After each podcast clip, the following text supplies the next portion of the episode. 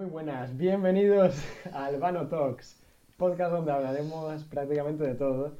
Eh, bueno, obviamente acá somos inexpertos, pero vamos aprendiendo.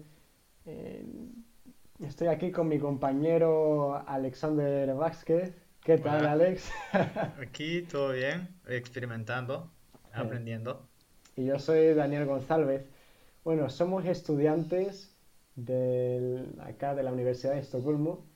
Ya no, no sé cuánto, yo por lo menos llevo, voy ya en mi tercer año. Yo no sé Yo, cómo em- llevas tú, Alex. yo empecé en el año 2021. Sí, así es 2021. que, bueno, pues ya llevo, ya llevo ya un par de años aquí, se podría decir. Sí.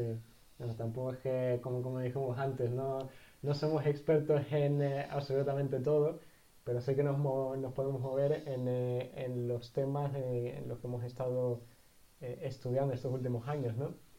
Sí. Eh, básicamente nuestra área, así por poder decirlo, área de conocimiento o área de, eh, área de conversación que solemos tener muy a menudo es, eh, es económica, Claro.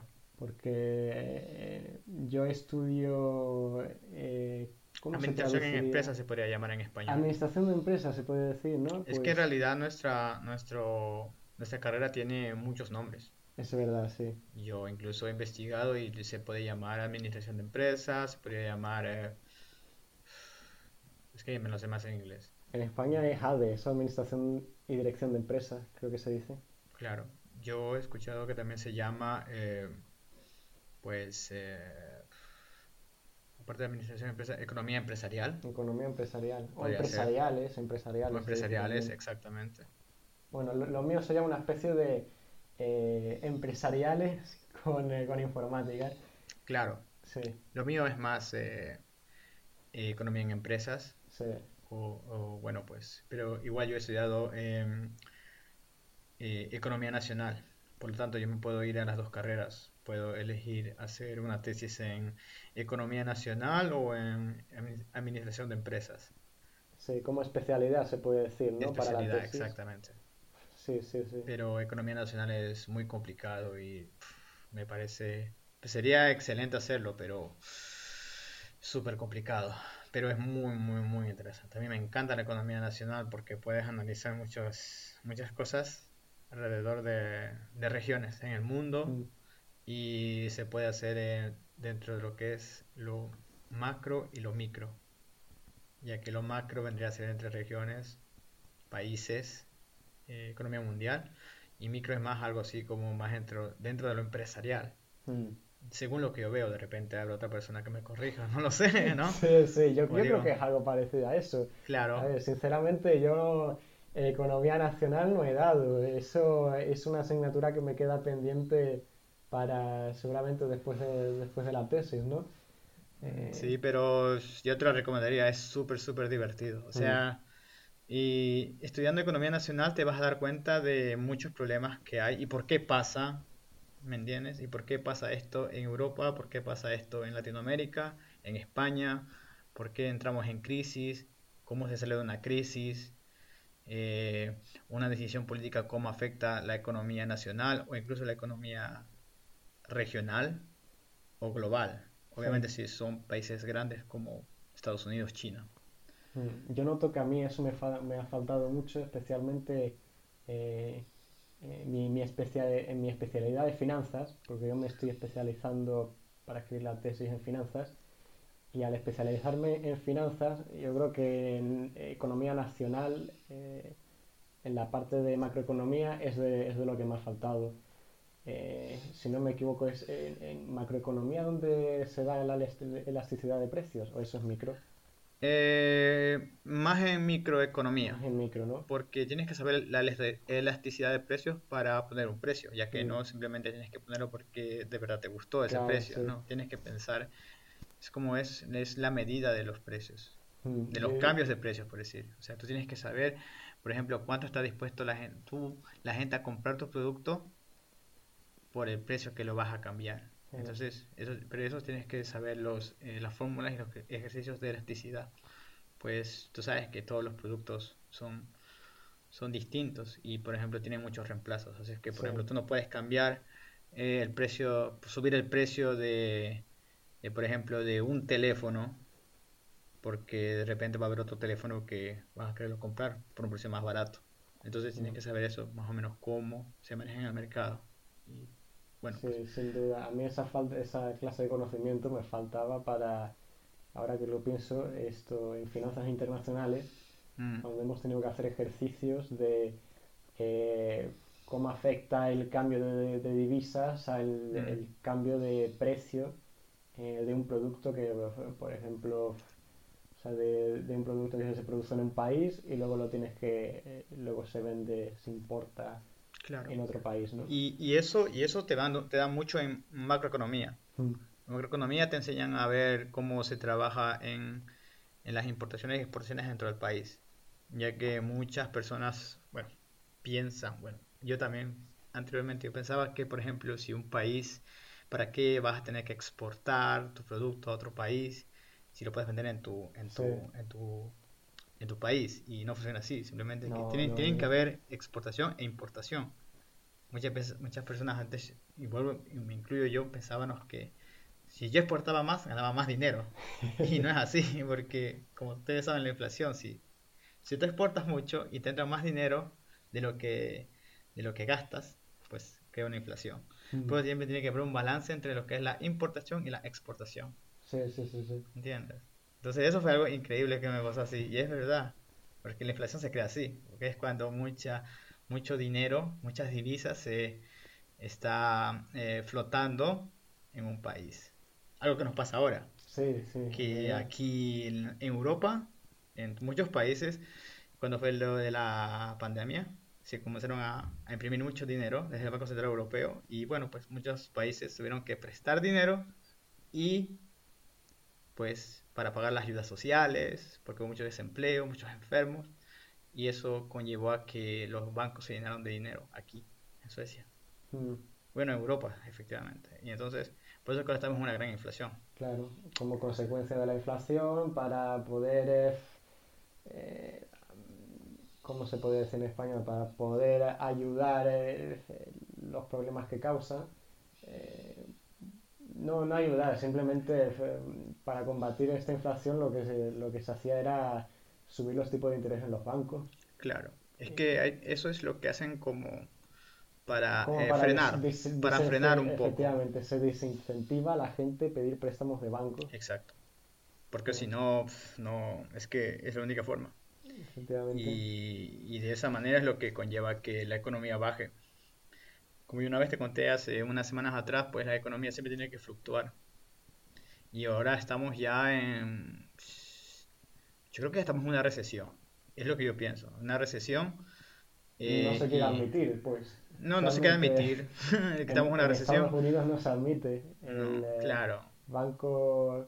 ¿Cómo se llama en Estados Unidos? El Banco Central.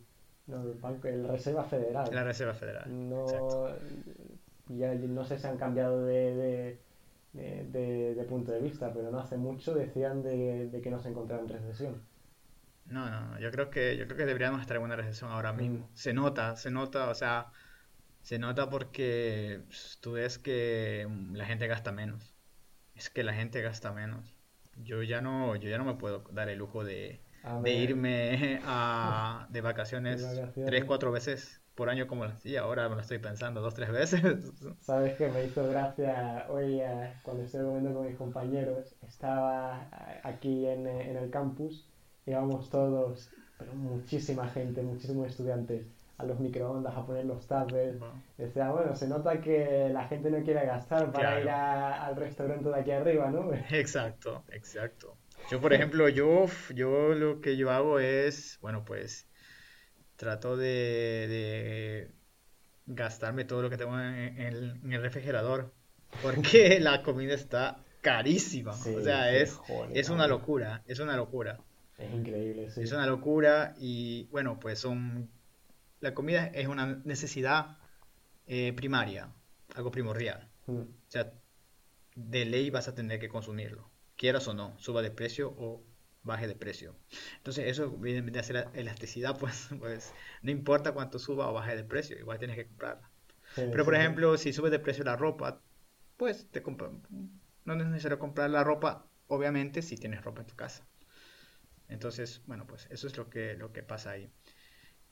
Y sí, yo no sé ahora cómo están, pero ahorita me haces acordar de, de la semana pasada que yo salí a comer. Fui a comer y con mi novia y mi hermana. Y bueno, pues eh, cuando fuimos a comer, vimos que el restaurante estaba cerrado a mitad de semana. ¿Qué, ¿Qué es lo que estaba cerrado? El restaurante. ¿El restaurante? Sí, sí, sí. Y me sorprendió mucho. Entonces, como no vimos ninguna información, suponimos que ha quebrado. No, ¿tú crees? Es que tiene que ser así porque, ¿Se puede saber el nombre del restaurante? pues, lo voy a averiguar. Lo voy a averiguar. Porque no me acuerdo el nombre. Pero debería... Tengo curiosidad, la verdad. Sí. ¿Está en Estocolmo? Sí, está en Rockset. Vaya. Está en Rockset en Estocolmo. Que si pues la gente quería saber, en Rockset nació... Bueno, en Rockset vivió también el creador de Spotify. Sí. Sí, si la gente quería saber. ¿Has visto la serie de, de Spotify que está en Netflix? Sueco, bueno. La verdad que no. Es buena. Es, eh, ¿cómo, cómo se llama? Eh, se llama como algo de eh, Nested o algo, algo estilo. algo así, ¿no? No sé, pero es, está bien. A, a mí me, me gustó bastante. Es de cómo, eh, de cómo el creador de Spotify empezó lo, lo que se dice, la expresión de From Rags to Riches, ¿no? Ajá. que empezó, eh, empezó a hacer que en plan por su cuenta no tenía una educación así muy buena, pero sí que era muy bueno en programación.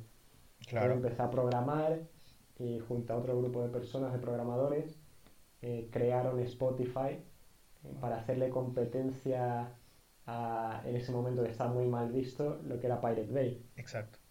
Entonces, para hacerle. eh, era como robarle el modelo de negocio de Pirate Bay, Exacto. Pero teniendo, eh, teniendo el apoyo de. eh, La legalidad. efectivamente, las corporaciones Claro. eh, que tienen. eh, ¿Cómo se dice? Sony Music Entertainment. se dice Sony, Sony Music, ¿no? Exacto. Las, las disqueras. las disqueras, efectivamente. Mm. Estaba, estaba muy interesante, ¿no? Era como. encontraron eh, un punto gris en Mm, donde exacto. podían ofrecer música gratis, eh, por así decirlo, gratis. A ver, sigues teniendo anuncios, pero es música, música gratuita. eh, y, y recibir, eh, recibir dinero a cambio de ello con, con eh, ¿cómo se dice? Advertisements, anuncios. con anuncios, joder.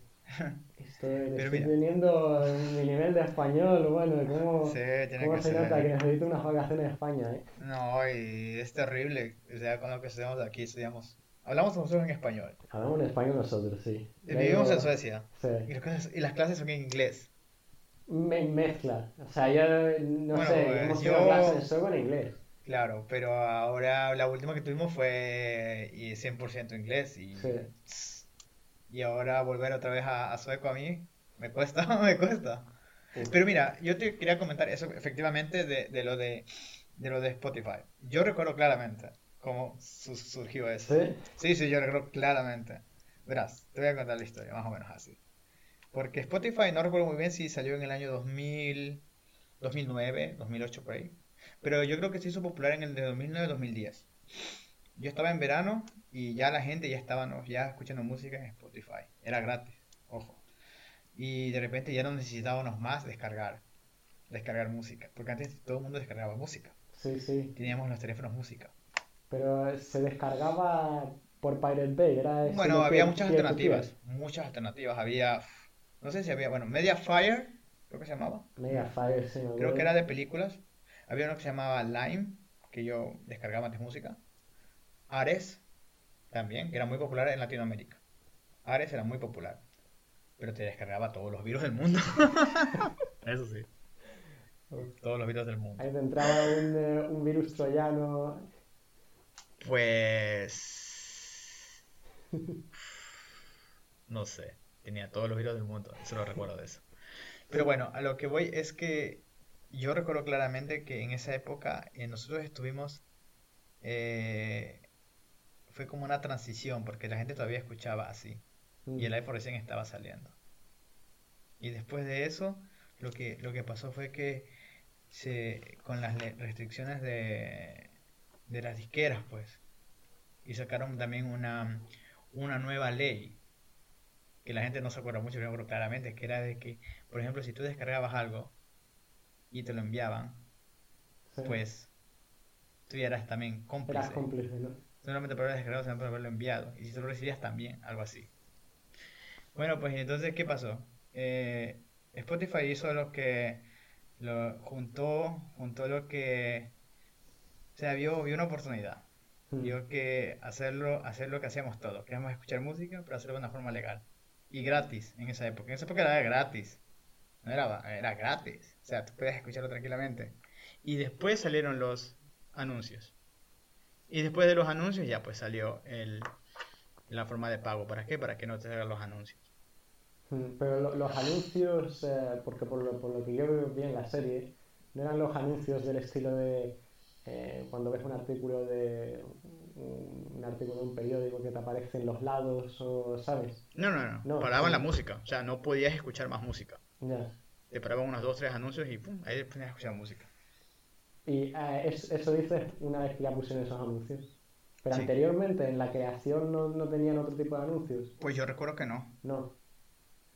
No recuerdo muy bien creo que la, la serie la serie la basan como que su su grunt era de, o, puede ser que tú estuviste antes de que se popularizase. Exacto. Eh, que tenían, eh, estaban ahí en, eh, simplemente como para probar, es que no me he terminado la serie, entonces no, no puedo decir mucho, pero para probar cómo funcionaba lo hacían sin anuncios durante, durante un periodo, un periodo muy grande, supongo. Claro, porque yo recuerdo que después comenzaron a poner anuncios y mm. anuncios y anuncios y sí que fue feo, feo, feo. Mm. Y las personas que no estábamos acostumbrados a pagar Spotify, pues teníamos todavía, teníamos todavía las canciones que podíamos descargar. Pero cada vez fue pasando más eso, más de moda y más de moda. Después YouTube se hizo más, más famoso, pero era más cómodo Spotify. Y de repente ya pues, yo veo que ya se estandarizó y toda la gente comenzó a usar Spotify. Sí, sí. Y fue bueno, a mí me gustó. Yo uso Spotify por ahora. Bueno, yo digo sí, pero yo no he pasado por esa época. No, no, yo es que yo recuerdo, de repente hay gente que tiene otras experiencias. Es claro, tienen otras experiencias con Spotify, pero esas fueron. Yo me acuerdo que yo me iba a fiestas, fiestas suecas, que le decimos Gema Fest, que vas a la casa de unos compañeros o amigos y ponen así. Y era lo más cool poner la pantalla de la tele y poner el Spotify. Y, y bailabas. Y lo bueno de Spotify es que ya no necesitaba simplemente escuchar una, una canción de una región, es que te aparecía todo el mundo. Sí, sí, sí. Es que tú ponías cualquier música y te salía música de Suecia, música de Europa, música de, de Norteamérica y música de Latinoamérica. ¿Entiendes? Y no salían todas las músicas, me acuerdo, pero salían una gran cantidad de música. Y eso fue, eso fue algo bueno. Eso sí que se llama emprendedor. Sí, eso sí que fue... La verdad que eso sí que es lo que es emprendedor. O sea, juntó dos cosas. La gente quería escuchar música, eh, la gente ya no quería comprar eh, música, sino que compraba los derechos y tú tenías que pagar una membresía y te puedes escuchar todas las músicas del mundo. Cosa mm. contraria que antes lo que tenías que hacer era comprar un disco donde te venían 12 canciones, que las 12 canciones capaz tal vez escuchar solamente dos. Claro, sí. Pero esta vez tenías, ahora puedes, más barato puedes escuchar las músicas que tú quieras yo me acuerdo de los CDs. Y yo, me, acuerdo de los cassettes. de los cassettes. O sea, yo desde los cassettes, lo único que, a ver, a mí me, me pilló muy, muy, muy de chico los cassettes. Eh, y eso sí que mi padre solía poner cassettes en el, en el coche, porque el coche tenía un, reproductor de cassettes para música. Algo así, para la tele si teníamos un, un reproductor de cassettes para eh, de, de vídeo, ¿no? Vale. Entonces se grababan en plan los programas en el cassette y lo podías volver a poner, luego le escribías por detrás del cassette eh, qué programa era, el episodio, eh, ¿sabes? Sí, yo recuerdo, yo recuerdo, bueno, yo no grababa películas, pero yo grababa música. Era lo más cool, o sea, tenías tu cassette y lo grababas y era la música, de la radio. Mm. Y yo me acuerdo que lo más, lo, lo más feo era cuando te esforzabas tanto, esperabas tanto que salga tu canción para poder grabarla en el cassette y al final el, tío de, la radio hablaba y te arruinaba todo el cassette. Ya, ya, ya. Pero bueno, igualmente lo podías grabar, así Sí, que te ponías a escuchar ya. así. Pero vaya, qué tiempos de los cassettes. Sí, lo. Y sabes que los jóvenes, los jóvenes de ahora no saben el cassette. La pronunciación del cassette. No saben No saben pronunciar pronunciar cassette. Muchos dicen casete, Ah, no saben pronunciar cassette. a ver, yo no sabía si. Yo, yo porque se lo escuchan a mis padres, pero bueno, a ver, es que yo como te digo, yo cuando era chico metía los calcetines dentro del reproductor de cassette y los croissants y eso, ¿no? Mm, imagínate. O sea, mucho más, ¿no? Ya tenía, ¿qué podía tener yo? ¿Dos años? Cuando usábamos cassettes en mi casa. Bueno, yo creo que el cassette comenzó a desaparecer ya en el 2000. No, a ver. Eh, yo me acuerdo que ya lo último, no, sí, 2000, 2002, 2003, sí, tenías, habías tenido un año por ahí tú. Sí, sí. En esa época ya se estaba desapareciendo ya los cassettes porque ya venía el, el, CD. Ah, Y el CD también era bueno. sí. Aunque me acuerdo del coñazo era de si se te rajaba o cualquier cosa, si se, si se ensuciaba, tenías que. necesitabas una especie de spray para limpiarlo, ¿no? Puede Sí, ser. Sí, y se rayaban muy se fácil. rayaba muy fácil, especialmente los primeros. Sí, a mí la verdad es que me gustaban mucho los CDs, pero lo que pasa es que obviamente yo vengo de Latinoamérica y ahí es un poquito más informal.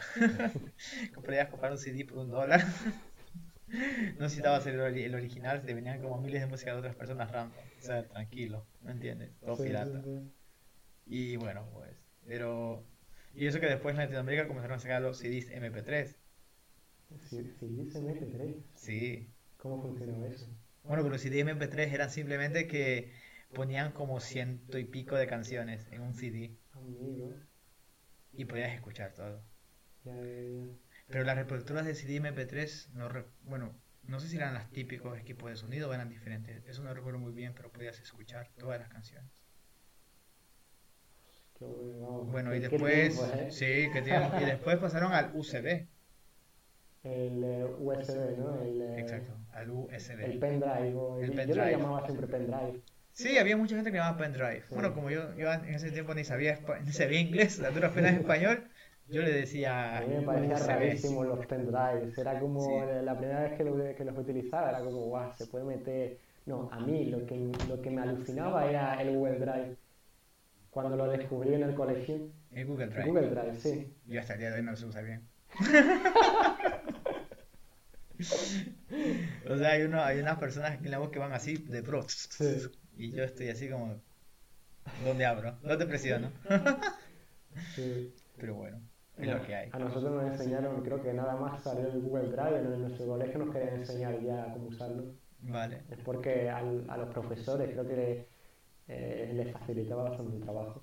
Sí, a mí también me facilita mucho. Yo, el Google Drive, es que yo casi no usaba el Google Drive porque yo lo primero que comencé a usar fue el OneDrive, OneDrive, ah, sí, el de Microsoft. el de Microsoft, sí. Y bueno, pues eso me servía harto porque yo como usaba Word, pues podía subir todos mis trabajos a la nube. Mm. Incluso tengo en la nube de OneDrive.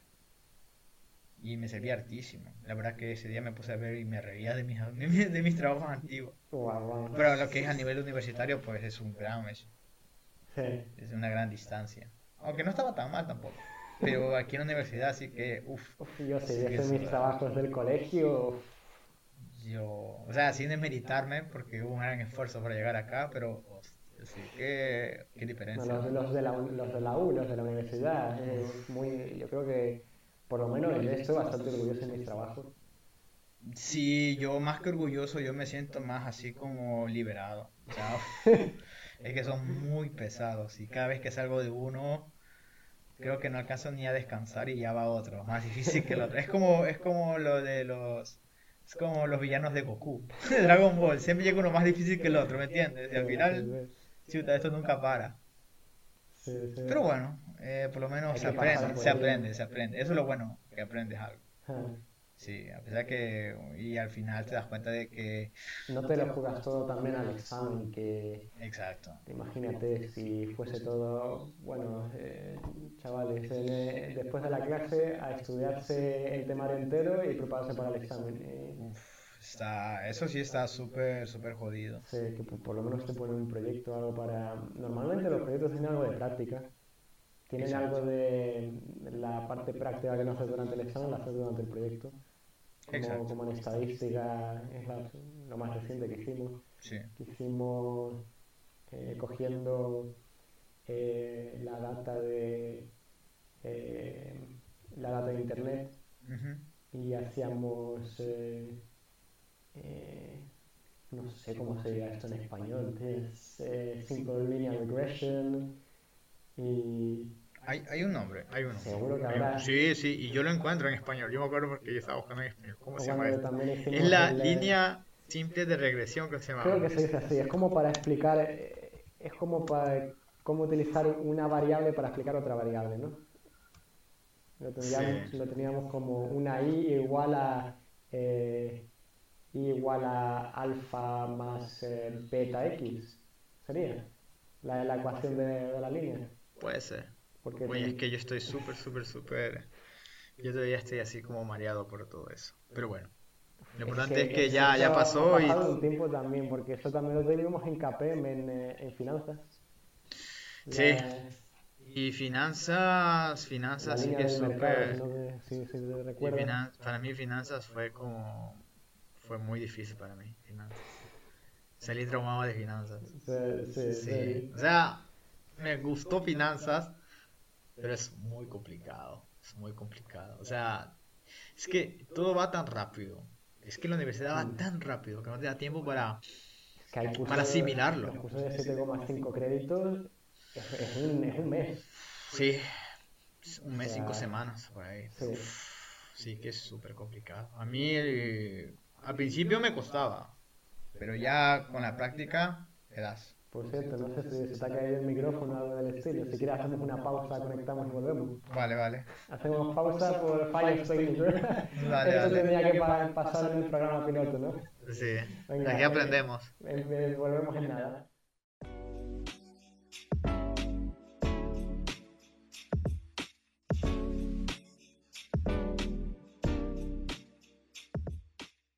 Bueno, Dani.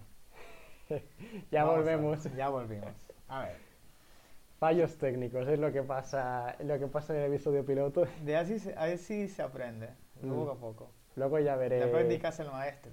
Efectivamente, efectivamente. Luego ya se verá, yo creo que no habrá problema. Lo, lo miraré luego en la edición a ver, a ver cómo queda, pero yo creo que no va a haber En Sony. Vegas, dijo Auro. bueno, Dani, cuéntanos de dónde vienes y por qué vives aquí en Suecia, efectivamente. Ah, ¿qui- ¿quieres que nos metamos en, en ese tema, no? Bueno, Sí, pues, sí, me sirve, me sirve. ¿Te sirve? Curiosidad. a ver, tú ya lo sabes, ¿no? Pero Bueno, para que la gente que vea... yo creo que mi acento se nota tan, yo creo que mi acento se nota también, ¿no? Eh, Bueno, para, sí. para el que entienda español, por lo menos. Bueno, Eh, bueno, pues eh, yo, yo vengo de España, eh, específicamente de la maravillosa región de Andalucía, Andalucía. De, de Andaluz, eh, no, no sé, no, en mi, en, en mi ciudad no se dice así, es más con la Z, porque Vale. yo, yo vengo de Jerez de la Frontera, Eres de la frontera. buen vino, motos, eh, eh, todo eso, ¿no? Tiene playas, No, eso es lo único que no. pero Eso- tan lejos no está. Eh, Estará como a, ¿qué puede ser? 20 minutos en coche de la costa. ¿20 minutos? Yo diría que sí. Sí, está bien. Lo que pasa es que si le dices a un jerezano si tienes playa, es como para picarle, ¿no? Porque Ah, es, ¿en es lo, serio? es lo que le falta. Es como los bolivianos con el mar. Efectivamente, sí, Claro, sí, sí. claro. Es, eh, es lo que, es como el pique que hay, ¿no? Mm, Especial- especialmente con, eh, con los que son costeros. Ya que, a ver, en, en- Jerez eh, creo que económicamente se mueve mejor que, que las ciudades costeras y que económicamente es mejor. Hay, hay, sí, hay en plan malls, centros comerciales y eso, que también puede que la haya en las ciudades costeras, pero no, eh, no igual de grandes. A ver, entonces... Creo que ha habido una mayor expansión económica y creo que desde, desde, desde siempre comparado con el resto de, de ciudades costeras ha habido mayor expansión económica en Jerez. A ver, pero ¿cuáles son las ciudades costeras y para hacer así? Ciudades costeras me refiero a eh, todo lo que está por la bahía de Cádiz, que puede ser eh, Rota, San Fernando. Bueno, San Fernando está en la bahía, ahora mismo no me acuerdo. Vale. Mi geografía, macho, es- me van a matar como me escuchen los ¿Qué de. geografía se estudia cuando eres niño? No, pero a ver, yo llevo viviendo ahí toda la vida. Yo digo que me van a matar como me escuchen, Nico, me escuchen mis amigos o algo diciéndote esto. Pero Ya no, sí, ya no eres español. está Valdegrana, Cádiz, Mm. Puerto Real. Eso sería como, bueno, ay, Jerez y Cádiz tienen pique, tienen pique grande. Eso también es verdad. Es que son, son como las dos ciudades más conocidas. que Son yo- las más la grandes en, en la provincia de Cádiz. Mm, La, yo diría que las más grandes. Vale. Cádiz, Jerez, quizás Chiclana, solo que Chiclana es más, eh, más bien, se llena cuando hay turistas en verano.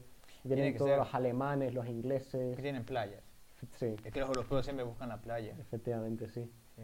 Es que es normal con el invierno que tenemos Mm. acá. No, yo, yo diría que así el mayor pique que hay en, eh, en la región o, eh, o en, la, en la zona sería entre Jerez y, y Cádiz, siempre, de toda la vida. Ujú.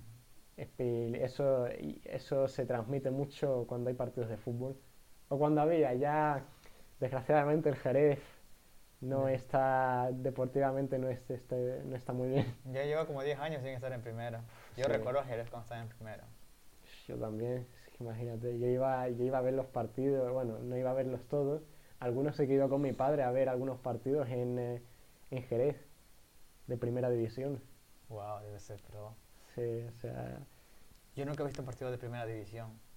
esos fueron los únicos que vi yo, ¿eh? Porque sí que he intentado ir a, a Cádiz a ver alguno o a Sevilla, pero nunca he tenido la, la ocasión, especialmente estando, en, eh, estando aquí en Suecia.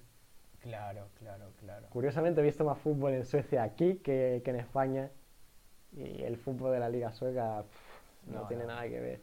No, no, no, no. La Pero Liga bueno. Sueca está, pero.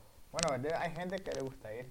Sí, no, a ver, yo creo que Para gusto los colores. sí, yo creo que se, debe, se debería de mm, como promocionar más o intentar traer más talento, solo que es complicado porque las ligas no, no se juegan igual que eh, no se juegan igual que el resto de las ligas europeas debido a- al clima.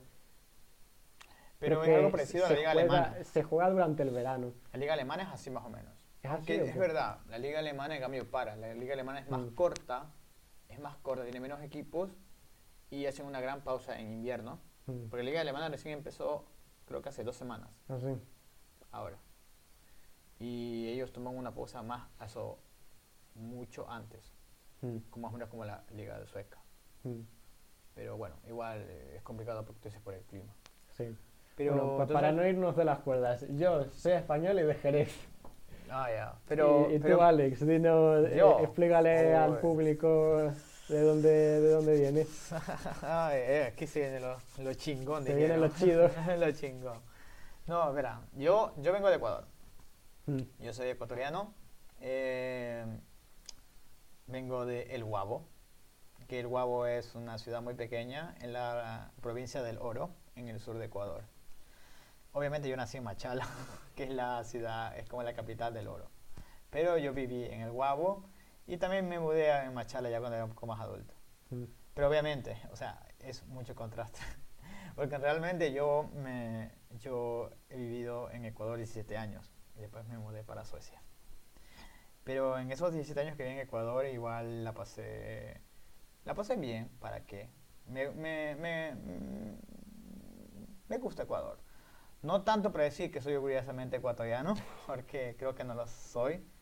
Men, obviamente nunca niego que soy de Ecuador, porque uno tiene que igualmente siempre mostrar sus colores. Especialmente cuando eh, juega la selección de Ecuador, uf, soy loco. Cuando juega la tri, ¿no? La tri, la tri, la tri. Es que yo lo sufro incluso. Bueno, ahora, ahora no, porque ahora como tengo muchas responsabilidades, pues ya no puedo ver los partidos de la tri como antes. Pero habían tiempos que me iba hasta las 3 de la mañana a ver un partido de la tri, imagínate. Bueno, este mundial hemos, disfr- hemos disfrutado esos tres partidos de la tri. Yo, el mundial, fueron tres partidos, pero fueron muy, muy Sí, buenos. sí, o sea, sí. yo de verdad. Yo sé que mucha tío. gente en Ecuador está triste. está A, a mí me fastidió también que no pasase Ecuador a, las, a las eliminatorias, tío. Pero yo igual, a pesar de todo eso, yo trato de ver las cosas positivas y pienso que pienso que fue mucho más la alegría que el mal, el mal, el mal pesar que hubo. Sí. Entonces me quedo con lo bueno, con, con el fútbol. Piensa que podría ser peor, piensa que te podría haber eliminado Marruecos en penales. Como España. España. no, pero yo creo que mm, volviendo qué al tema eso del Ecuador, a mí me- sí, yo soy ecuatoriano, eh, me gusta mucho haber venido de Ecuador, a pesar de que ahora aquí vivo en Suecia, yo difícilmente voy a vivir en Ecuador. Difícilmente no porque no me guste, sino es porque me gusta más vivir aquí en Suecia. Creo Mm. que en Suecia, Suecia es el país que cuando me mudé eh, se, se adecuaba a como yo era. Entonces eh, me di cuenta de que este es el país donde quiero vivir.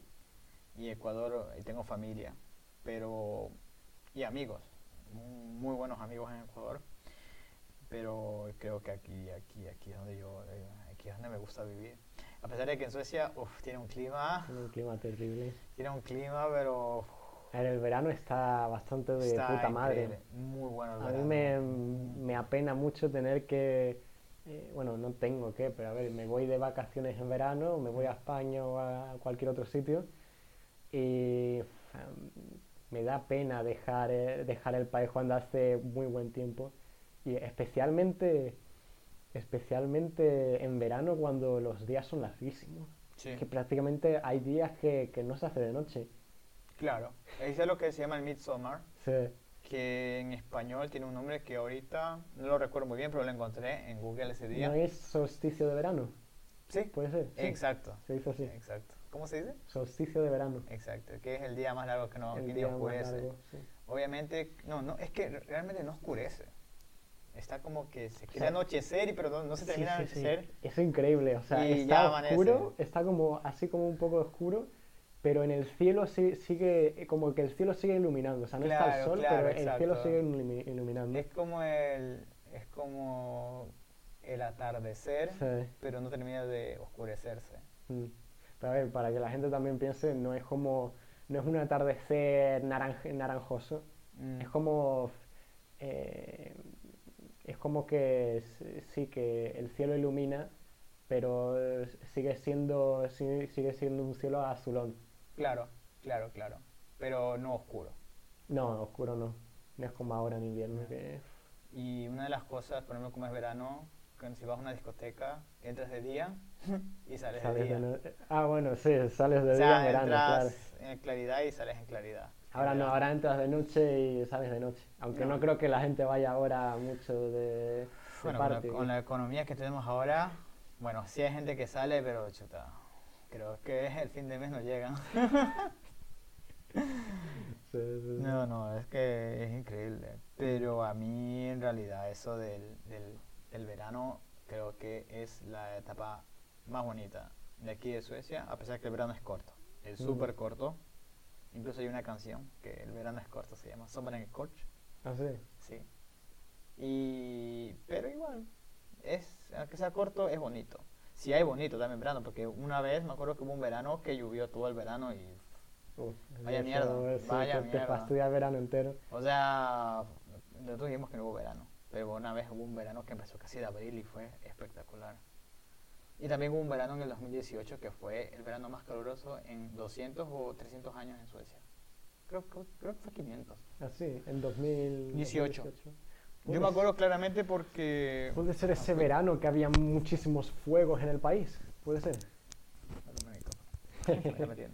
Eh, sí, efectivamente, ese fue, y fue en el año de, de Rusia 2018, y hubo muchos incendios en todo el país. Sí, yo me acuerdo que, Es que- es- estaban todos los campos secos y era bastante fácil que, que se incendiasen, ¿no? Claro, porque, eh, ¿cómo se llama? El césped de Suecia, la naturaleza sueca, no está, eh, ¿cómo se dice? Iba a decir diseñado, pero no, no, no, no está, es diseñado, es, no está... eh, mm, no ha evolucionado, por así decirlo, como para poder eh, Exacto. Sobrevivir o para Claro. poder no provocar esta Mm, no está clase hecho de- para soportar tanta, un, un verano tan caliente. Sí, Entonces, efectivamente. por ejemplo, si tú vas para Ecuador, en Ecuador ah, tranquilamente pueden hacer 38 grados, en Guayaquil, o mismo en Perú, tienes pero- un césped que es así muy es un grueso, ¿no? césped muy grue- exacto, que a lo mucho se seca. Mm, Pero aquí no, aquí el césped pues se quema. mm. Y bueno, Pero me gusta mucho el césped de aquí, es muy suave. sí, Como es un césped así fino, eh, cuando vas descalzo es, es bastante suave. sí, a mí, a mí de verdad, a mí sí me gusta el césped aquí. Pero, pero también hay mucho césped sintético. Césped sin- Entonces- sintético. Pues si vas a jugar fútbol, sí. Bueno, sí, entonces, entonces sí. sí. Y después lo sacan para el hielo, para el patinaje. sí.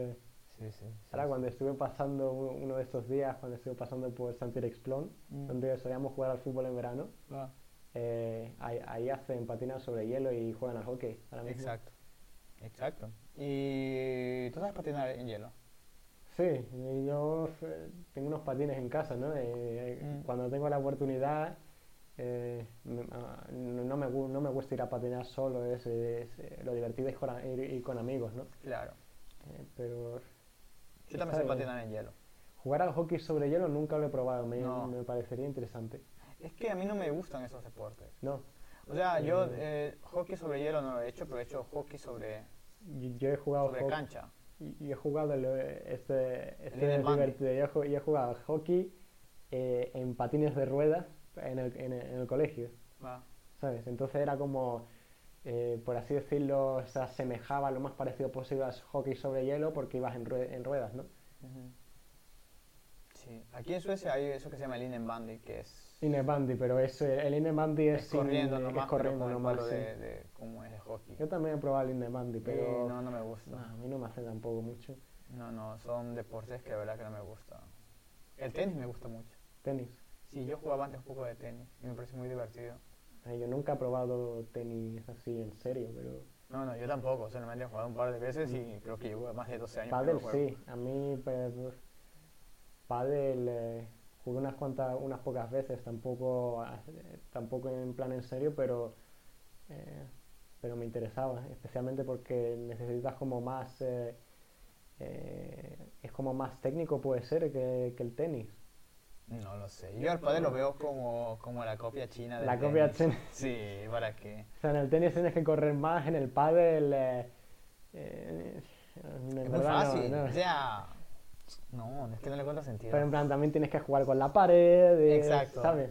Claro, pero es que no, no. Es no como sé. puedes buscarle como cosas más... Puedes sacarle más partida a las cosas, Más ¿no? estrategias. Yo creo que sí, que es más estratégico puede ser.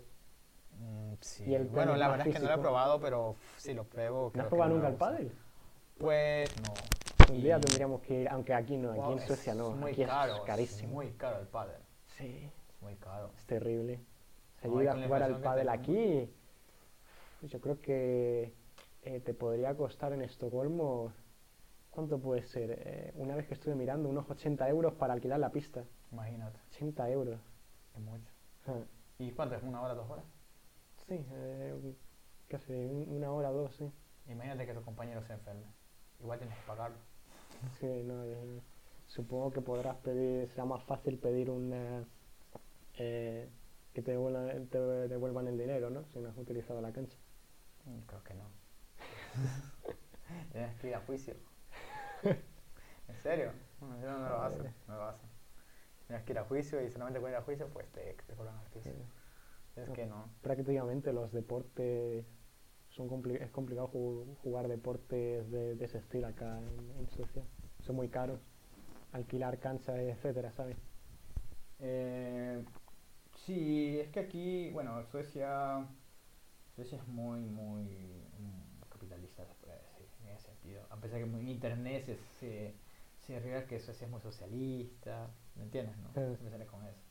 En realidad, Suecia es muy neoliberalista, me podría decir. Aquí tienes que pagar cosas y te sale caro, o sea.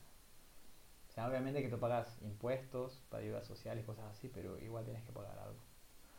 Y hay mucha, muchos sectores privados aquí. Entonces, tienes que pagar. Tienes que pagar. Si quieres hacer deporte, tienes que pagar. Por ejemplo, especialmente ahora que es. No, el eh, sector público es caro también, vamos. Si, si vas a, a alquilar alguna cancha que sea de- del sector público, Igual tienes sale pagar. caro. Claro, claro. Mm. Aquí hay que pagar para todo. La gente a lo mejor piensa que no, que esto es. No, nada que ver. Aquí en Europa es caro. O sea, como ganas, gastas. Mm. Entonces, cuesta, cuesta, cuesta mucho. Las cosas. Vivir en Suecia es carísimo. Súper caro. Sí. Siempre recuerdo una zafata cuando me estaba yendo de viaje a Ecuador y estuvimos conversando y ella me contó que había estado en Estocolmo porque me preguntó de dónde yo había venido y ella me y yo le dije Estocolmo y ella me dijo que, que ella había estado en Estocolmo. Ella era de Holanda, de Países Bajos, ahora se llama, ¿no? y ella me contó que Suecia le pareció muy caro. Estaba entre, ella estaba entre Inglaterra y Estocolmo, como lo veías como lo más caro. Bueno, también Holanda es muy caro. A ella le pareció muy caro eso que estuvo tres días. ahí. Londres tiene que ser muy caro también. Sí, porque tienen libras esterlinas. Sí. O sea, todo es más caro allá. Yo nunca he estado en Londres. Es una, una de las capitales que me falta. Me falta. Yo, yo solo he estado de, de layover. Se dice lay- layover es cuando Ah. vas eh, Escala. escala, efectivamente, escala. Escala. ahí, era un coñazo hacer escala. Estuve en, eh, en el aeropuerto de Gatwick, Oh. muchísima gente. No. Y encima, encima como estaba fuera de la Unión, eh, tienes que eh, salir, o sea, no, no puedes en la escala no puedes quedarte en el mismo, en la misma terminal e ir a buscar tu siguiente vuelo como sería normalmente dentro de la Unión Eu- Europea, ¿no? Tienes que pasar migración. Tienes que, sí, efectivamente, tienes que como entrar en el país, Mm. pasar por una enorme cola de migración, eh, llegar ahí y decir, no, es que yo solo me voy a quedar unas horas, es que yo no me voy a quedar más, eh, porque voy a coger el siguiente vuelo.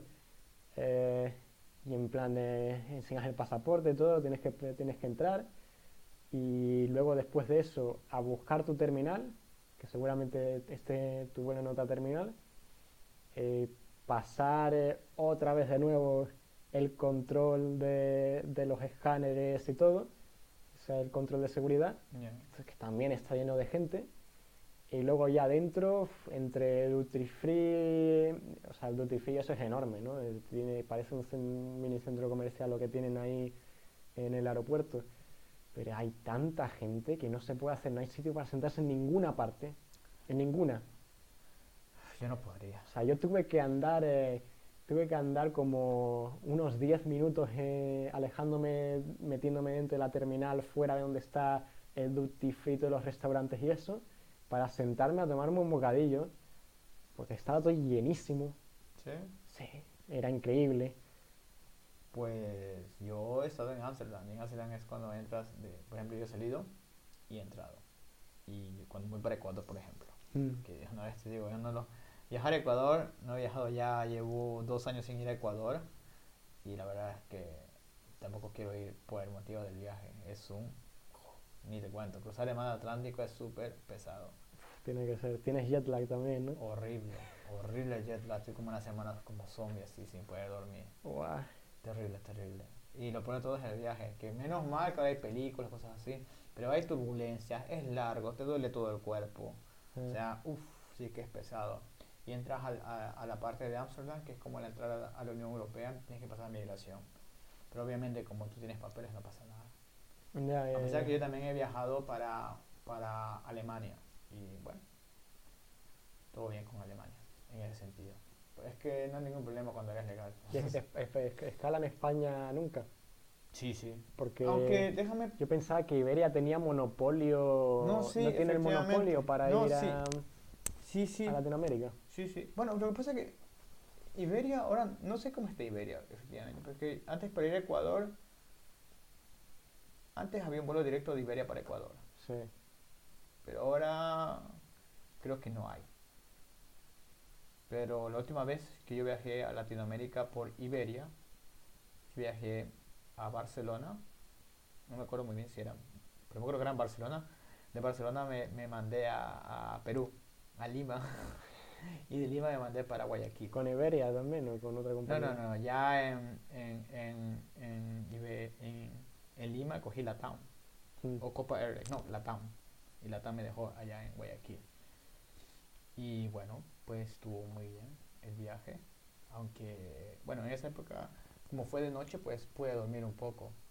Cosa contraria que cuando viajo por Amsterdam. Por Amsterdam viajo en la mañana y no nada. Uf, ya.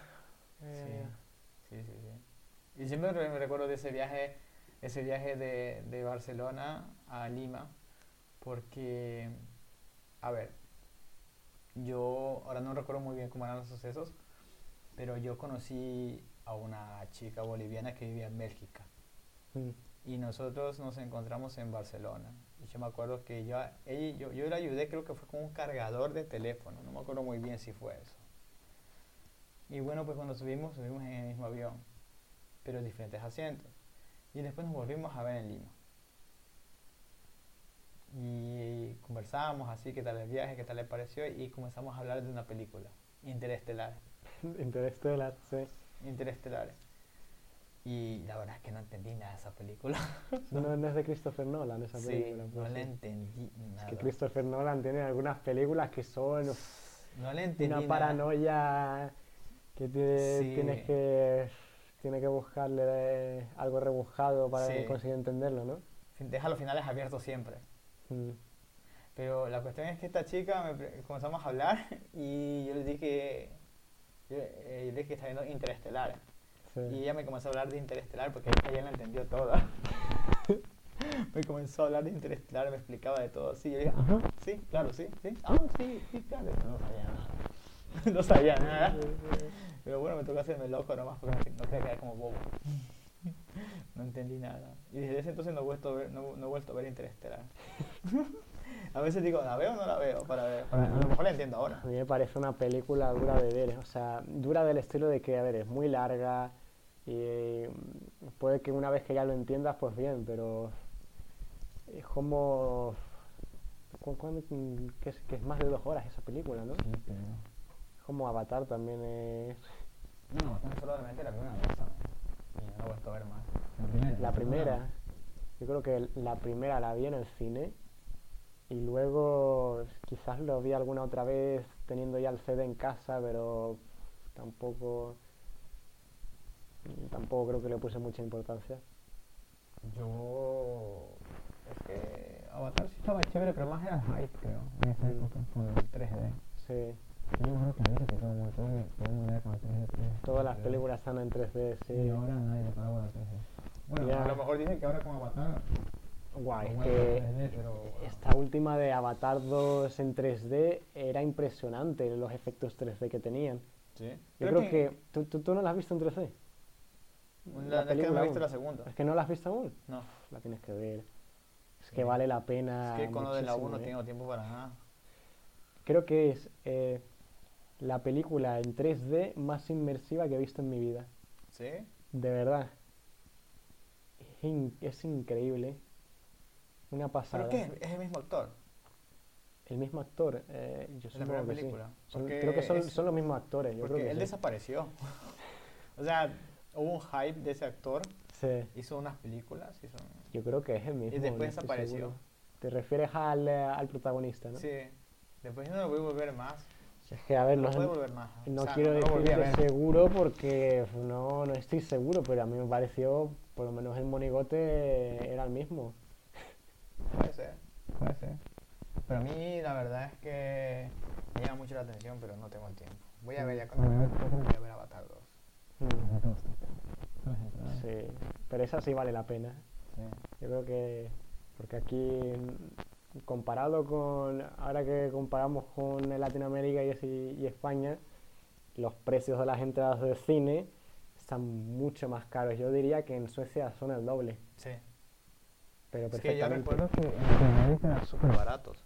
Mm. Me acuerdo que yo en el periodo de vacaciones invitaba a cualquier persona al cine y me hacía bueno, sí, sí, me encantaba, o sea, me lo pasaba muy bien. En cambio aquí, pues es caro, pero obviamente que vas al cine vas a gastar, ¿no? Mm. Y bueno, pues se nota la diferencia. Es creo que el doble. Mm, Y ahora no sé, ahora mismo no sé cómo está en España, pero yo creo que eh, yo pagaba entre 7 y 8 euros por la entrada Mm. al cine. Y luego ya las palomitas y eso también eh, podría ser algo parecido. Unos, no sé cuánto podría ser en palomitas. Es que solíamos coger, nosotros solíamos cogernos un, un combo para dos personas o algo del estilo, ¿no?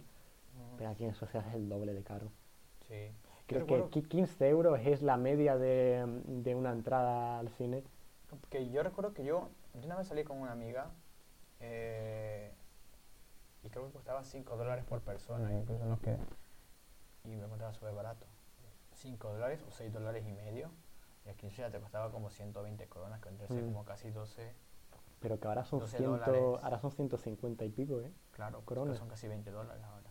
Increíble. Y bueno, luego, si, si les dan por ponerte una película así, yo creo que la de, la de Batman, cuando yo estuve viendo precios de la entrada de Batman, eran 200 coronas, sin exagerar. Sí, sea, y 20 Sí, es que no, no entiendo por qué, no, no sé por qué te la ponen tan cara que sí, que o sea, era larga y eso, pero a ver, la de Avatar también era, era más larga que la de Batman, creo yo, y, y además en 3D muy buena calidad y no, no costaba lo mismo, o sea, 5 euros menos. a mí yo tuve problemas con esa película de Batman. Mm. La última. Me pareció bien, pero es que me pareció demasiado largo. Y ya en los últimos minutos ya quería que termine. Yo Sí. porque quería ir al baño. Sí quería ir al baño, hacía frío en la sala, estaba muy oscuro, estaba oscuro, que Batman está en oscuridad siempre. Sí, sí. Tenía sueño, tenía frío, tenía ganas de ir al baño y la película no se acababa. Pensé que ya, ya se iba a acabar y después aparecieron otros más enigmas, no sé qué Sí, cosas. sí. Y al final vale, eh, terminé con rabia. Oye, Estaba muy buena la peli. yo tuve mixed feelings porque Eh, a, mí- a mí al principio, al principio me encantaba eh, cómo, cómo se veía todo así, un tema muy oscuro, eh, y decía, guay, va a ser increíble, pero luego es verdad que lo que viene siendo las últimas escenas ya tirando para el final, como que me esperaba más. No, no sé, me... A mí sí me gustó, pero no me, que tenía. Mm, Es como que, no, no sé, es como que el guion eh, no, del, del final no me convencía mucho. Yo pensaba que iba a ser como más eh, espectacular. Bueno, al fin y al cabo hicieron todo lo que hicieron, ¿no? Ahí... Todo fue pandemia igual. eh, Sí, Estaba jodido hacer todo. sí, sí. La película se retrasó muchos años, yo creo que fue. Empezó antes de la pandemia. Y la estrenaron después, ya casi terminando la pandemia. Mm, Sí, qué bestia. Pero. mm, Sí, más o menos. Igual no la he visto a ver. No, no la he vuelto a ver. Mm, a lo mejor la vuelvo a ver algún día. Pero. Pero me, me gustó, me gustó, me Mm. pareció bien, pero igual hubiera cortado unos minutos. sí, sí. Yo ya estaré esperando la segunda parte. Sí, ver, que también cuando salga la voy a ver. sí, sí. a mí me encanta. Batman me- debe ser mi personaje favorito de cómics. Para mí, y eso que yo no soy amante de los cómics, pero Sí. Batman es que a mí me gustaba. a mí igual. después Spider-Man, obviamente. Spider-Man era, era super cool. Aunque bueno, lo que lo de, lo de Marvel ahora a mí no me está haciendo mucho. Me, Yo me creo- están pareciendo películas aburridas y series aburridas. Yo creo. Yo creo. Yo creo, no lo sé muy bien porque no tengo los datos, no tengo las estadísticas. Que ya se está acabando la época del, del cine de superhéroes. ¿Tú crees? No creo, es que lo siento. A lo mejor hablo por mí solo, pero es que, ¿te acuerdas que veía el hype de los Avengers? Sí. Y después que terminaron los Avengers, la gente quería ver más. ¿Por qué? Porque quería ver qué pasaba después de los Avengers. Y yo creo que el último aletazo, ¿cómo se Aletazo de ahogado, Sí. fue el de Spider-Man No Way Home. Sí, sí, sí. Creo que ese fue el último. Y estoy casi seguro que es el último porque era como la gente quería ver a los tres Spider-Man. Pan y circo. Le dieron, le dieron los Spider-Man y la gente dijo, ya va acá, quedé satisfecho, ya no quiero más. Yo, por ejemplo, ya la última que yo vi fue el Doctor Strange. Porque quería ver qué pasaba después de los Spider-Man. Sí. Terminó Doctor Strange, ni más vi. es que ya no veo, y ahora han saltado todo, ahora han saltado eso. Yo, yo sí que intenté visto. ver. Yo fui a ver Thor en el cine. No, no. No es me- que no me convenció. Es que Thor, es que Thor siempre ha sido malo. Las películas de Thor. A, a mí la Yo- primera sí me gustó. A La mí- segunda menos. La tercera me gustó más que la segunda. A mí la tercera nunca me gustó y la gente le, le- la ponían así como wow, wow, wow, wow. La tercera para mí era mala. Es que, mira, pon- ponte así, te voy a poner en contexto. Mira, imagínate un man así todo guapo, Mm, ¿no? Kingo, rubio, pelo largo, barba alfa, ¿no? Y, y el loco, en vez de ser una persona seria, se pasa tirando chistes que se ríe a cada rato. Sí, o sea, no tiene es- sentido. Eso es lo que me No tiene a mí de. Marvel, pero no solo lo hace él, o sea, se lo ponen a hacer a todo el mundo en Marvel. Sí, O sea, eso es como, oh, basta, o sea, ya, loco, o sea, quiero un poquito de seriedad, Sí, con no, chistes, no hay chévere, seriedad. pero me entiendes. Pero, ok, yo a Spider-Man te lo compro, chévere, a pesar que me tenía aburrido chévere ser con Spider-Man, así tirando chistes cada rato, decía, oye, puedes serie un rato, ¿no? Ya, ya me cansé de reír, ya me duele la barriga, basta. Sí. Pero a Thor, que es un, y repito, ese man es, es- es el ejemplo de la masculinidad, ¿hablo bien? Mas- Masculinidad. sí. masculinidad Ah, eso dice así, sé. y lo pones a hacer tirar chistes de niños a cada rato. O sea, es como que, wow, basta. O sea, ya, o sea, esto no queda bien, esto queda mal. La ¿me verdad es que sí. Eh, Es lo que yo pienso. O sea, a Spider-Man te lo, te, lo, te lo compro porque Spider-Man es un niño, es un joven todavía, pero a Thor, que es loco, ya es un adulto. O sea, no, no queda, no queda. Pero eso lo, eso lo llevan, a- eso lo vienen haciendo ahora con todos los personajes. Es Por todos los que vienen ahora. eso Spider-Man y el Joker a la gente le gusta más. ¿Por qué le gusta más? Porque son personajes serios, oscuros, macabros. Miren la del Joker, ese sí fue un peliculón. La de Joker. Sí, Joaquín me la vi dos veces y la, la primera salí loco del cine.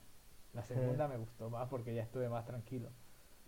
Mi hermana, que no le gusta la película de cómics, cuando yo le dije, tienes que ver Joker, y la bajamos de Google Play. Google Play se llama ahora, la plataforma para bajar las, las, las películas. Y le encantó. Le encantó. Creo que la volvió a ver en Netflix cuando se puso. Ya. Está muy buena. Sí, sí, Está sí, muy buena. El, Joaquín Phoenix, actorazo. Un actorazo es. El que y se lo ganó el Oscar bien ganado. Y eso que Joker perdió la, la mejor película del año en el Oscar por ¿Contra, Parásito. quién? Parásito. Parásito. Que es un peliculón también. Parásito. Parásito no me la he visto. Es, la es que es eh, extranjera. Sí, ¿Y ¿Que es china o japonesa? coreana, coreana. surcoreana. Pero es Muy bueno, ha habido boom de películas y series surcoreanas estos últimos años. Es que Surcorea le, le ha dado duro a lo que es- quiere interna- internacionalizarse. Le ha dado, creo que es el K-pop. Le ha dado a las películas. Le ha O dado sea, a series, novelas, de todo. La- Mm. el, el juego de calamar en el el Corea. juego del calamar, este, en Latinoamérica tienen inundado las películas, las novelas turcas y las novelas coreanas. Y, ¿y qué más? Películas, como El Parásito, todo eso, ¿no? Entonces, sí le da duro, le da duro Corea. De Asia es la que más exportan así cosas y series. mm, Incluso han habido hasta reportajes de que es tanta la presión que ponen a sus a sus actores, cosas así, actores o cantantes, artistas, que se suicidan. joder, Sí, es que mucha presión que le dan. vaya. Sí. Es que todos ya son guapos, se pegan, se hacen de todo, entonces sí.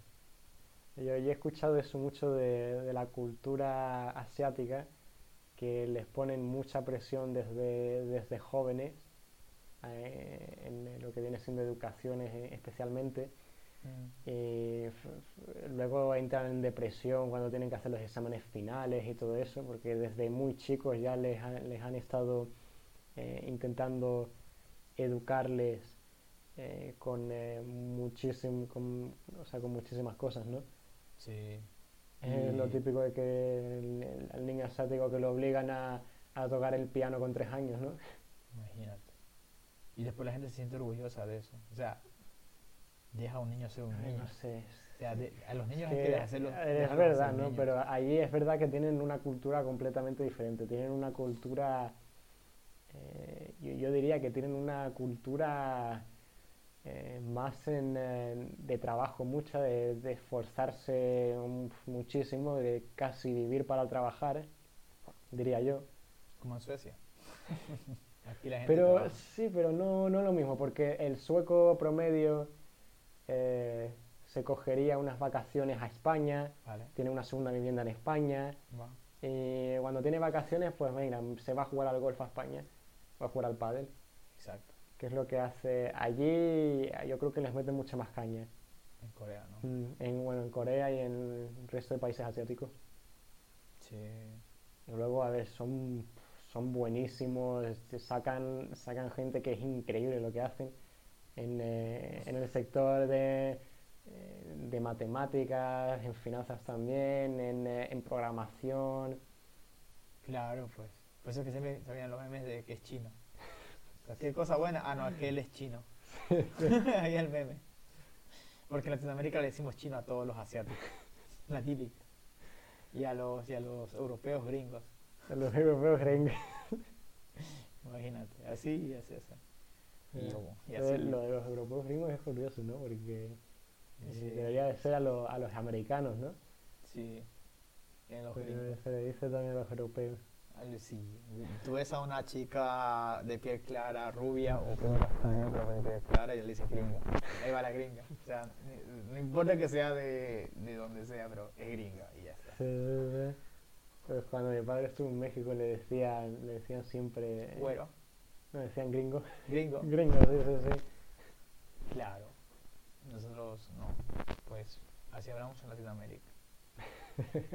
En Latinoamérica es bueno Latinoamérica. Hay cosas que me gustan y cosas que no me gustan. Mm. Yo creo que una de las cosas que yo, que desde que me cambié a Suecia, me mudé, eh, a veces, a veces sí extraño es un poco eso de, eh, allá la gente se gusta de todo.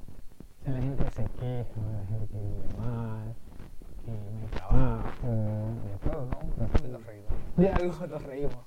Nos reímos en nuestra propia desgracia. ¿Entiendes? O sea, siempre lloramos, nos quejamos, pero nos reímos siempre. Eso, por eso que nosotros somos gente alegre, nos reímos siguiente. Cualquier cosa, ah, no pasa la prueba, pues me. Yo sé cuando a veces cuando estoy en la universidad y Estoy así estresado, estoy el otro, mira, ¿sabes cómo te? Acá, fine. después de un rato ya me río.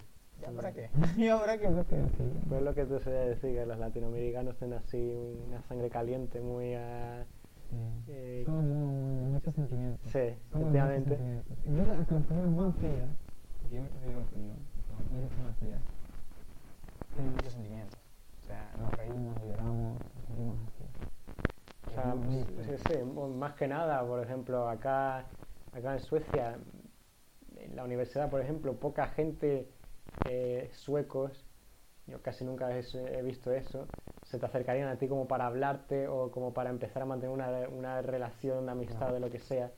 Eh, tú, tú directa- directamente, tú me viste de que yo tenía apellido español y ya me empezaste a escribir, ¿te acuerdas?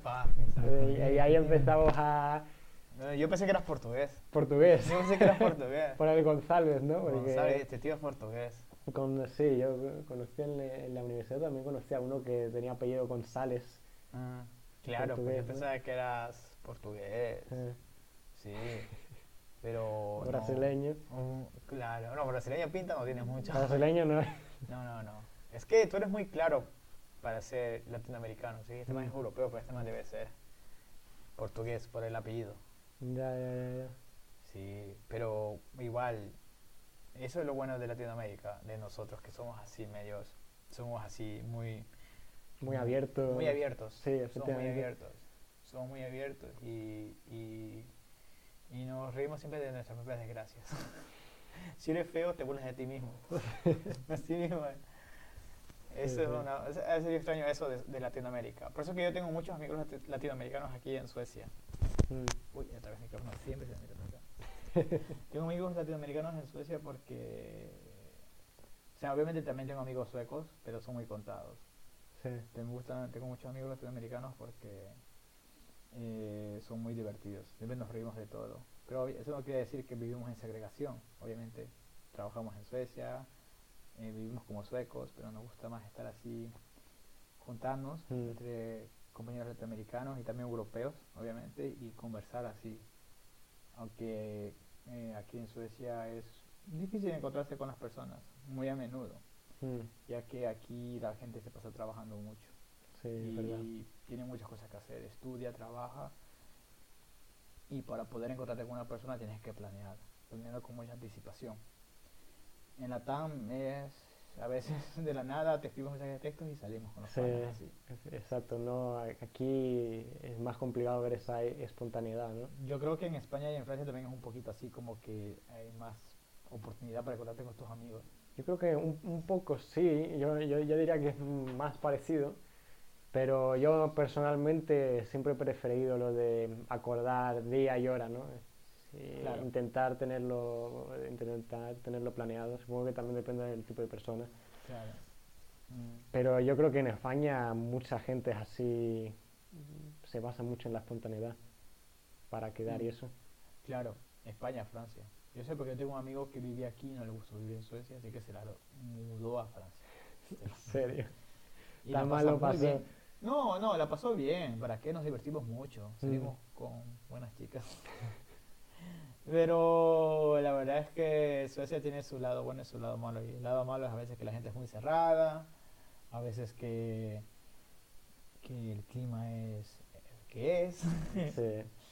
Y bueno, pues, y no hay muchas cosas que hacer. O sea, hay muchas cosas que hacer, pero En invierno es que complicado. En invierno como que no te da ganas de hacer muchas cosas tampoco. En invierno es que invitas a alguien a casa o te tienes que buscar algún eh, mall o a- algún centro comercial o algo, porque, y aún así es que, vale, si quedas en un centro comercial, no puedes hacer mucho, ¿a qué, qué quedas a cenar?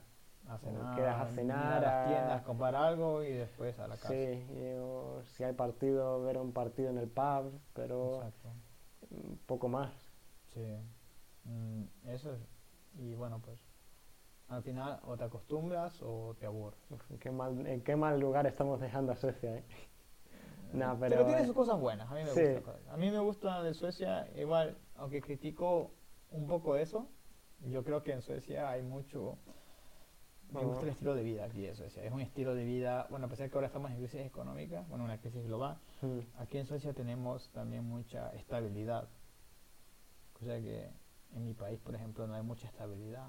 Cuando digo estabilidad, por ejemplo, es estabilidad económica, estabilidad laboral, ¿me entiendes? Estabilidad social. mm, Todas esas cosas en muchos países de Latinoamérica no hay. mm. Y mientras tanto, aquí sí la puedo encontrar. Aquí yo tengo mi trabajo, tengo mi universidad, tengo mi seguridad social, tengo cosas que de verdad allá en Latinoamérica es muy costoso tenerlo. Entonces, eso es lo bueno de aquí de Suecia. Tiene esas cosas y la verdad es que eso es algo que me gusta mucho de aquí. Por eso que vivo aquí. Aparte que, que la gente aquí es cerrada, igual yo socializo con mucha gente de aquí de Suecia. Y me gusta mismo que sean así un poco cerrados porque a veces también me cansa mucho estar así, así como las personas muy cercanas al día. Así es que que Sí. sean un poquito cerrados me parece bien, así no, no entran tanto en mi espacio. Y eso es lo bueno de aquí, de Suecia, que me- es, es, es un país donde tú puedes aprovechar para desarrollarte como persona y acadé- académicamente.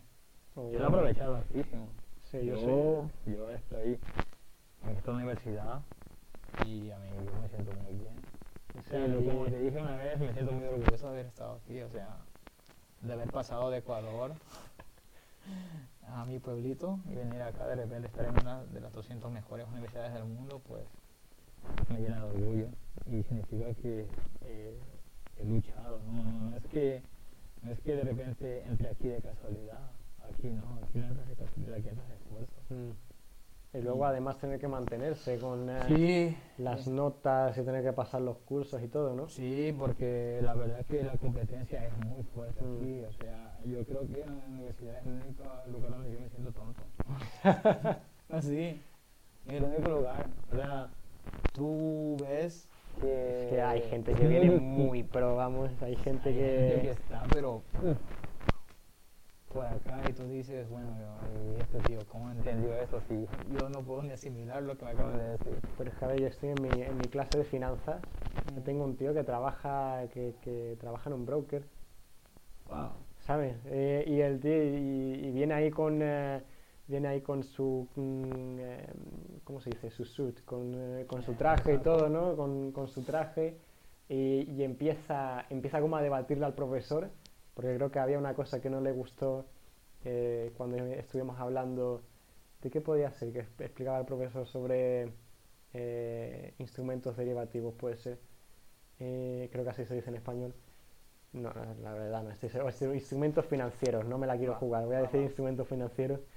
Y parece como que hubo una discusión entre el hombre este y el profesor y desde entonces no lo vuelvo a ver en clase. Yo creo que el, el- el tipo dijo, bueno, ya no, ya no vengo más a clase, yo lo estudio por mi cuenta. Ah, ese típico tío que se cree más que no sé, pues no lo sé, yo creo que hay gente hay gente de todo, Hay o sea, gente así y hay gente, hay que gente de pasa. todo. Yo conocí unas personas que no iban a la universidad. O sea, yo no en esa época no estaba en la universidad, pero yo escuchaba y estudiaban en casa Mm. y pasaban, así como que, "Guau". No, yo, yo también conozco, también conozco a gente que, bueno, yo tengo un compañero que no va a las clases y luego estudia en su casa o lo que sea, no va, no, no va al examen porque no le da tiempo de estudiar el examen, se presenta a la recuperación y saca mejor nota que he sacado yo, por ejemplo, Imagínate. al estudiar para una, eh, para, para el examen de No, y antemano. ¿no? eso a mí me da. Pero bueno, es que así. Yo, ¿no? yo es que creo que, a ver, no se puede hacer mucho. Hay gente, hay gente que, no sé, son privilegiados, tienen la Mm. mente privilegiada y pueden hacer esa clase de cosas, y otros que, eh, como nosotros, por- con coraje y corazón, hay que... Y lo sacrificio. tenemos- y sacrificio tenemos que sacarlo, ¿no? Sí. Pero bueno, aquí, aquí no hay que mirar a nadie, aquí solamente se trata de trabajar duro. Sí, Trabajar duro y listo. De ahí, o sea, prácticamente sí. Es que en la universidad no hay que pensar. Yo creo que, Hay que al fin y al actuar. cabo, no. Sí. hay que actuar aquí. Aquí hay que actuar mucho. Bueno, en la vida hay que actuar siempre. También porque, a ver, hay, hay mucha gente que coge diferentes caminos y tú seguramente estés en curso donde eh, haya gente que esté a diferente nivel que tú porque ha- hayan, eh, hayan estudiado antes de- anteriormente cosas diferentes. Claro. Entonces, eh, al final te tienes que centrar en ti mismo. Además que recuerda que nosotros estamos en un país que no es el nuestro. Bueno, Bueno, también, también es verdad que hemos tenido que aprender el idioma. idioma. eh, luego yo, yo, vamos, yo me veo y yo digo, es que me- yo me acuerdo cuando tuve que estudiar ese año de sueco. Claro. No, lo que me costó. No, y yo inglés, yo inglés, o sea, yo sé inglés, pero tampoco es que soy, soy gringo, o sea, o sea, las cosas como son, o sea, Sí. yo igual me ha tocado dar eh, exposiciones en inglés, escritos en inglés, y bueno, pues creo que he estado a la altura. Entonces, es- son muchas cosas, y lo hace más difícil la universidad, que a lo mejor para otra persona que está más preparada, ¿me entiendes? Jolín, es que contabilidad en sueco. Yo mi primera clase de contabilidad no me enteré nada. No había tocado contabilidad en mi vida y encima en sueco. Mm, y yo estuve en Ecuador haciéndolo vía Zoom mientras mientras todos estaban en la tarde estaba ahí en la mañana haciéndolo Sí, y lo pasé lo pasé fue porque bueno porque contabilidad había estudiado un buen tiempo entonces la, la, la pasé así y bueno pero Yo necesité ayuda de mi padre porque si no, no lo sacaba. mm, mm, Ah. yo también yo tuve que hablar con unos amigos a mi amigo Jonathan que es contador Sí, es contador. Sí. Y le pregunté unas cosas y también pues mirar libros viejos. Sí, pero bueno, contabilidad es algo de lo que yo te di, conté que yo quería seguir. Sí, sí, sí. Sí, porque creo que aquí en Suecia hay muchos trabajos para contabilidad. Suecia es uno de los países donde hay muchísimas empresas. Sea, no te- Mm. una empresa no es que vas una empresa enorme, una multinacional, no, una empresa pequeña y siempre va a necesitar un contador que le ayude. Sí, mí- hoy estoy hablando con unos compañeros que me dijeron que eh, en Suecia se incentiva mucho eh, lo que viene siendo los, los startups y los que los que ¿cómo se dice? Los que antes dijimos la palabra eh, ¿Emprendedores? los emprendedores, efectivamente.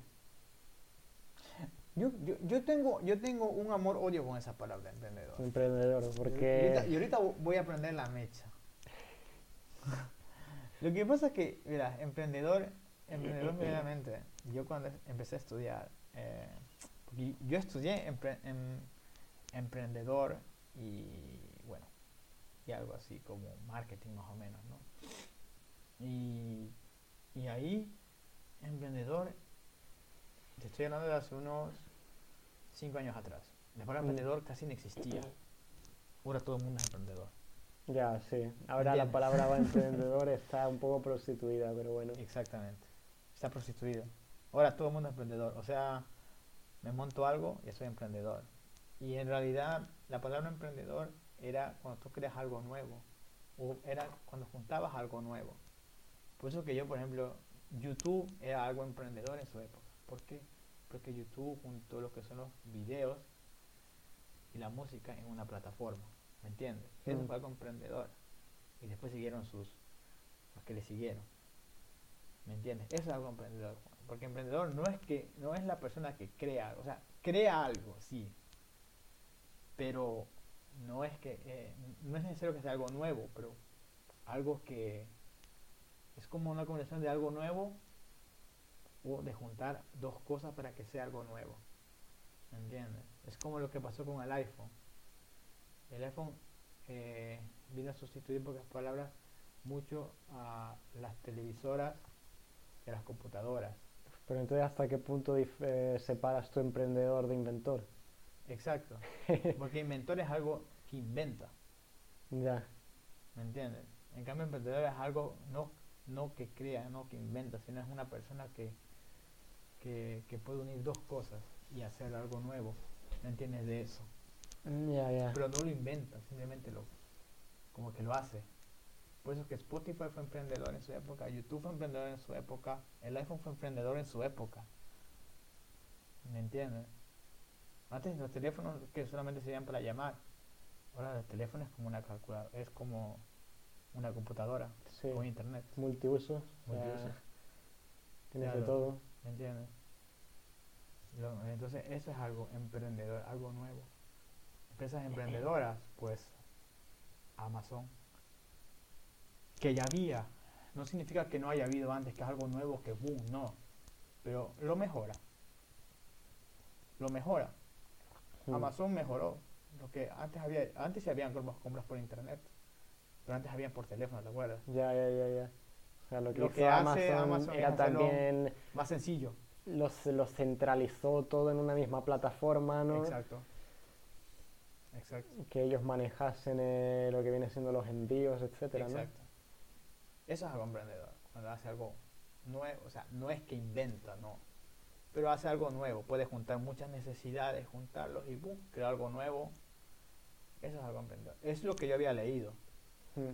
Que a lo mejor ahora te lo estoy diciendo de memoria la teoría, pero la verdad, te- seguramente si me pongo a leer el libro, la parte te lo puedo explicar mejor. En esa época era emprendedor. Y ahora tú te vas a Instagram y encuentras emprendedores que dan miedo. Todo el mundo es emprendedor. Todo el mundo es emprendedor en Instagram. Todo el mundo. Es así como, what the fuck. A mí en Instagram lo que me descojona es lo de quieres ser tu propio jefe. No, eso ya son los 21. Esto ya son vendehumos, vamos. Es que venga. Vamos a ver. Estos son bien vendehumos. Yo no podría decirle a una persona, oye, Desliza y entra en el Telegram para poder ganar eh, unos 2.000 euros al mes, ¿no? Eso es. qué pesado. ¿Quieres este coche? ¿Quieres este...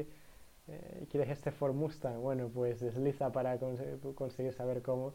Es que al principio, al principio sí, ok, bacán. Cuando salió eso, todo el mundo decía, chévere, tiene, tiene- ¿por qué le va bien? no? Pero es que yo te entiendo que al principio te compres eso, te vendan la moto, pero ya después ya no, pues ya son muchos años ya que llegan esas cosas y todavía siguen la gente creyendo.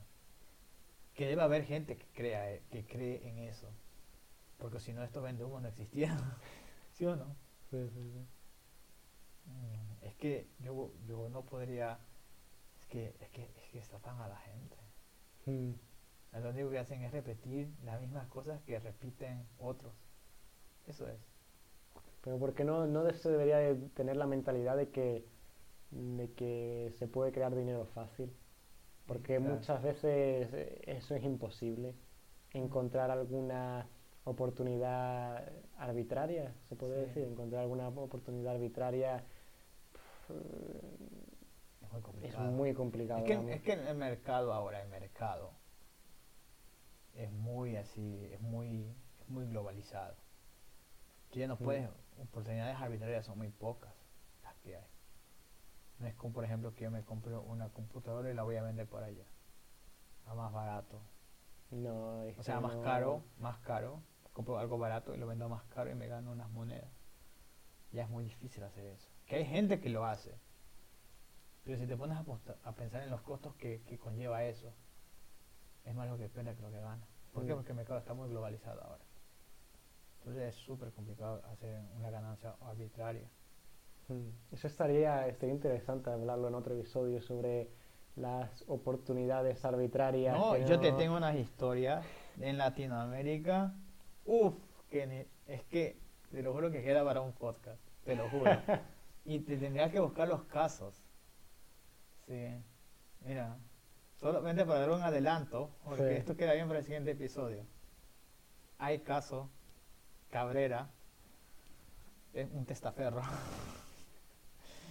hay, hay caso de eh, Publifast, que también se robó harta, gente, harta plata de harta gente en Ecuador. Caso es- de Don Nazareno. Pero estos son estafadores. Estafadores. Claro, no, yo con oportunidad arbitraria digo que eh, de poder sacar dinero donde, donde no hay, se, pues, se le podría decir, ¿no? No, pero eso vendría a ser algo arbitrario supuestamente. Bueno, si te lo venden, el, el caso es que te lo venden como una oportunidad arbitraria y es una estafa. Claro, porque te dicen, toma mi dinero y te, te devuelvo el, el 100% de interés. Mm. Creo que recientemente pasó, pasó algo con, eh, eh, con una empresa cripto, po- podría ser algún broker cripto.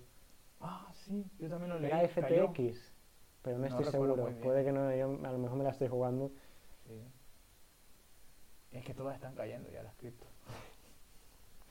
Tengo Sí, miedo por mis Pero ahorros. eso fue, eso fue por un boom, eh, eh, Fue eso fue por un escándalo, Es que hubo que, entraron bancarrota. Hubo una burbuja. Y eso ya, si, si un broker de criptomonedas entra en bancarrota, eso afecta, eso, tiene, eso afecta al resto. Y en general afecta al mercado cripto. Es como lo que pasó en Grecia. Que Grecia se fue a bancarrota y, ¿sabes? Cuando un país de una región se va a bancarrota, pues lo siguen los demás. No, no en la misma escala, pero es muy parecido. Es que se afecta. Lo que pasó en Venezuela, en la región Mm. latinoamericana. El market risk, riesgo de mercado. Sí, pero el market risk es, es como, bueno, para los que compran. Porque siempre hay un riesgo de mercado. Porque yo te digo, o sea, cuando, cuando una región o un mercado eh, cae, hay muchas consecuencias graves. Y eso es lo que le pasó, por ejemplo, lo que pasó en la Unión Europea cuando, cuando cayeron los bonos, los bonos hipotecarios de Estados Unidos. Mm, Y Grecia cayó altísimo. Y eso se infecta, ¿por qué? Porque viene lo que es la inflación, cierres de bancos, la economía empeora. Entonces, eso se pasa en la región. Y en, Latinoamérica le pasó algo parecido con Venezuela, porque en Venezuela, en cambio, le pasó eh, con la crisis financiera que llevan ya años. Hizo, la, hizo que muchos eh, venezolanos salgan de, de, su país y se esparzan en la región de Latinoamérica. Y Latinoamérica no es no es que haya mucho trabajo en Latinoamérica para todos, ¿me entiendes? mm. Entonces, por eso que siempre cuando una región está mal, deberían es ayudarse en vez de en vez de de, de pelearse más. Sí. Por eso que los bancos siempre son importantes. Por ejemplo, un ejemplo, un banco. Si un banco quiebra, ¿quién se jode? La gente. Y si se jode la gente, pues hay crisis. Y la crisis que conlleva, pues, que por ejemplo la gente no tiene dinero, Mm. eh, entrar el país puede entrar en una crisis muy fea. Y pues Eso estaría también Eso interesante lleva- entrar más, eh, más profundamente. Eso, en, eh, eso, eso yo sé en macroeconomía me acuerdo. ¿Por qué siempre los, los países quieren salvar a los bancos primero? Mm, Ellos son los, ellos son los que tienen que salvar primero. Si un banco quiebra, se jode el país. sí, Y allá en Latinoamérica han quebrado algunos bancos y vaya que ha habido problemas. En Ecuador quebró un banco una vez en Ecuador. Y la gente la pasó mal. Sí, sí. Ese fue el principio del fin de Ecuador. Bueno, aunque ahorita te lo digo de memoria, si no me Ya, equivoco más, ya, lo ya. puedo traer bien tres la próxima semana. Sí, eso- La, la próxima vez podemos venir con más, eh, más información, ¿no? sí, sí, sí. Oye, es que hay pues, muchos eh, temas, hay demasiados Hay temas. muchos temas de los que podemos hablar. Yo creo que va a estar interesante. Yo le tengo, eh, le tengo fe y confianza a este podcast, por lo menos en lo personal. mm, A mí me parece bastante interesante eh, pasar por todo esto y también porque para nosotros también es una especie de aprendizaje, ¿no? Sí, porque se puede investigar muchas cosas. Por ejemplo, ahorita muchas cosas estamos hablando desde memoria. Claro, no, el- si el- lo de hoy ha sido más, improvisar básicamente. Y si nos podemos investigar más a cabo, pues encontraremos más cosas. Mm. Lo que te estaba hablando de los bancos, porque los bancos tienen que salvarse es porque eso me dieron en una clase hace unos dos, tres años atrás. Sí, sí, sí. Y, Habría que... y tenía que revisar mis apuntes, mis powerpoints y todos los, los escritos que había. Yo lo que, lo que tengo más reciente es instrumentos financieros, que es lo que... Sí, es que te dan tanta que información que se dando te va reemplazando, va reemplazando y va reemplazando. Sí, vamos. Si yo tuviera que pensar ahora en algo de, no sé, de, info- de informática, llevo, yo llevo ya un año sin hacer informática. Yo informática. llevo, yo llevo como... ¿Cuánto tiempo llevo? O sea, no estudio Economía Nacional, llevo ya como casi dos, tres años. dos o tres años, ¿no? Sí. Oye, pues está bien, y ya llevamos como una hora de programa. Sí. Lo podríamos, lo podríamos dejar aquí y ya, eh, y ya nos vemos si hacemos algo más interesante en el próximo episodio, ¿no? Sí, seguramente en el próximo episodio vamos a aprender de nuestros errores y vamos a dar mejor. O ya verás editar esto, va, va a estar interesante. Va a tomar su tiempo. Va a tomar su tiempo. Sí, pero bueno, eh, pues eh, nos vemos, nos vemos la próxima vez. O Vale. sea, Vale. y, y ya veremos qué tal. Sí, seguramente va, va a venir mejor. Peor no lo podemos hacer, creo. Sí, sí, sí, Peor no lo podemos efectivamente, hacer. peor- yo creo que peor no. Sí, que Bueno, pues dale, nos vemos pues hasta la próxima, hasta ¿no? la próxima, ¿no? Cerramos ya. Ya, venga. Venga. Chao, chao.